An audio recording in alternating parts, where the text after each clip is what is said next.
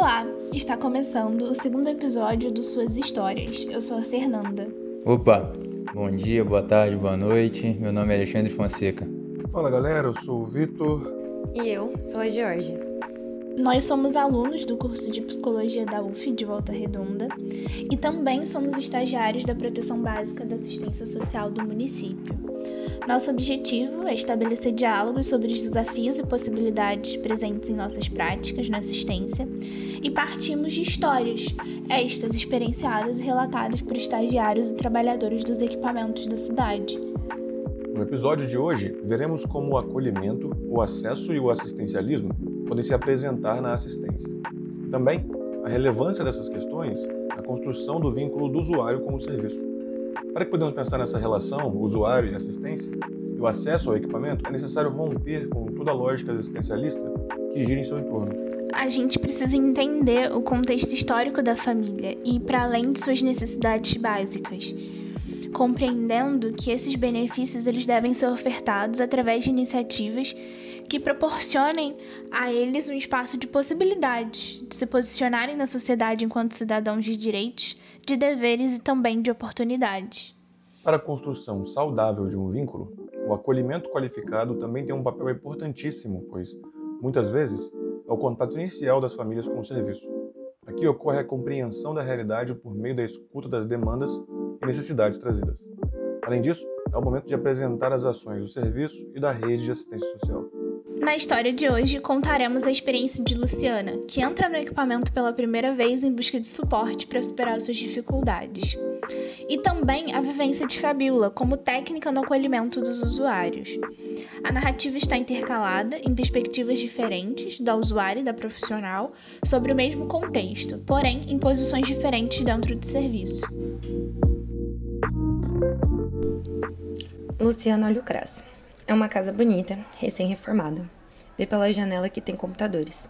Será que o Júnior poderia usar? Às vezes é complicado para ele fazer os trabalhos da escola no celular. Tem uma moça sentada com uma bebê no colo, perto da entrada. Luciana reconhece de vista e pensa que sempre a viu sozinha, com um bebê no mercadinho. Então espera que a moça tenha algum apoio. Sabe bem como crianças nessa idade dão trabalho. Olha para a bebê e sente saudade de quando o Júnior cabia em seu colo assim, mas certamente não sentia saudade da época. Sua atenção se desvia para uma outra mulher, que sai de um carro, parada em frente ao CRAS. Deve ter esquecido algo lá dentro, porque logo depois, o motorista buzina. Fabiola escuta uma buzina e olha para a porta do CRAS. As três usuárias marcadas já chegaram. São poucas nesse horário devido às restrições. Que bom que as três vieram. Está sendo difícil agendar de forma reduzida os usuários. O bairro cresceu muito vai até a entrada para se recepcionar. Se apresenta e pede para que chame pelo apelido, Fabi. Uma moça baixinha e simpática chamada Fabiola as recebe, e Luciana disse que tinha marcado um horário pelo telefone. As outras duas mulheres falam algo parecido. Luciana observa o ambiente com curiosidade. Há algumas portas que não imagina para onde dão, e duas para os banheiros. Um deles é para os funcionários, outro com nada escrito. Deve ser para ela e o resto do público. Há muitos cartazes sobre racismo, idosos e crianças. Há também sobre pessoas LGBT. Iria contar para o Júnior depois. Ele fez um trabalho sobre homofobia mês passado. Vão até uma sala ampla com algumas cadeiras. Elas se sentam e Fabi diz que irá explicar os benefícios disponíveis, passar uma ficha para preencherem e deixar um tempo para que expliquem o motivo de estarem ali. Ela parece bem gentil, mas Luciana se sente um pouquinho deslocada. Fabiola ainda está se acostumando aos acolhimentos coletivos. No CRAS em que trabalhava antes da pandemia, isso não existia, pois a demanda era menor. Explica do melhor jeito que consegue os direitos e benefícios para os três usuários. Fabi fala sobre os direitos e Luciana ouve. Porém, algumas coisas ficaram confusas. Olhou para os lados e as duas outras mulheres estavam afirmando com a cabeça.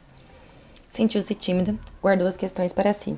Diria apenas a sua necessidade para a moça do CRAS, e ela a ajudaria. Esperava que não precisasse falar ali naquela sala, mas foi o que sua amiga havia dito para fazer. E tinha que ser rápido, não queria deixar Júnior em casa sozinho por muito tempo. Ele estava muito distraído em casa, tinha que estudar. Ela e o marido sempre cobraram muito o Júnior para que estudasse. O tênis que o marido deu de Natal para o filho tinha sido pelas boas notas, mas agora achava que o filho vinha jogando com os amigos da escola por muito tempo. e não tinha como tirar o celular dele, porque é lá que ele assiste às aulas. Tentou focar em Fabi, quer ir para casa o mais rápido possível.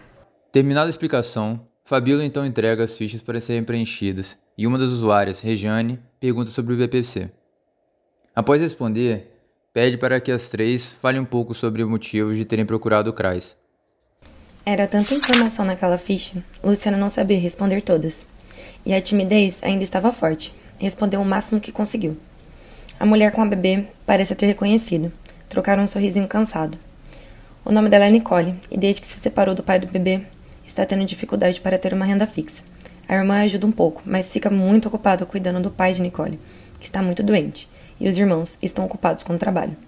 Ouvir Nicole a acalma um pouco, e logo chega a sua vez de falar sobre a própria necessidade. Após ouvir as três usuárias do acolhimento coletivo, Fabíola chama a primeira a chegar para o atendimento individual. Descobre nele que Nicole, uma mulher negra de 21 anos, conhece de vista Luciana e Rejane. É um bairro de crescimento súbito de população, Bastante gente recém-chegada e muitos residentes não conhecem uns aos outros. É um tema recorrente na supervisão de equipe. Luciana espera com Regiane e as duas trocam poucas palavras. É a primeira vez que se encontra com a mulher, ainda que, pelo que falou, moram relativamente perto. Após um tempo, Nicole sai da sala e despede-se. Logo, Fabi chama Luciana para uma sala menor, mas bem arejada. Sente-se com vergonha de falar para uma estranha os motivos de estar ali, mesmo tendo falado anteriormente um pouco sobre sua situação. Segundo atendimento de Luciana, uma mulher negra um tanto tímida. Tem 31 anos e um filho de 11, fruto do primeiro casamento. O ex-marido não tem contato com o filho, mas quase sempre a pensão está em dia. O marido atual tem ligação com o tráfico da região e, por uma situação, está fora por um tempo e ela teve que se mudar de casa. É afastada da mãe e não vê o pai desde quando era criança.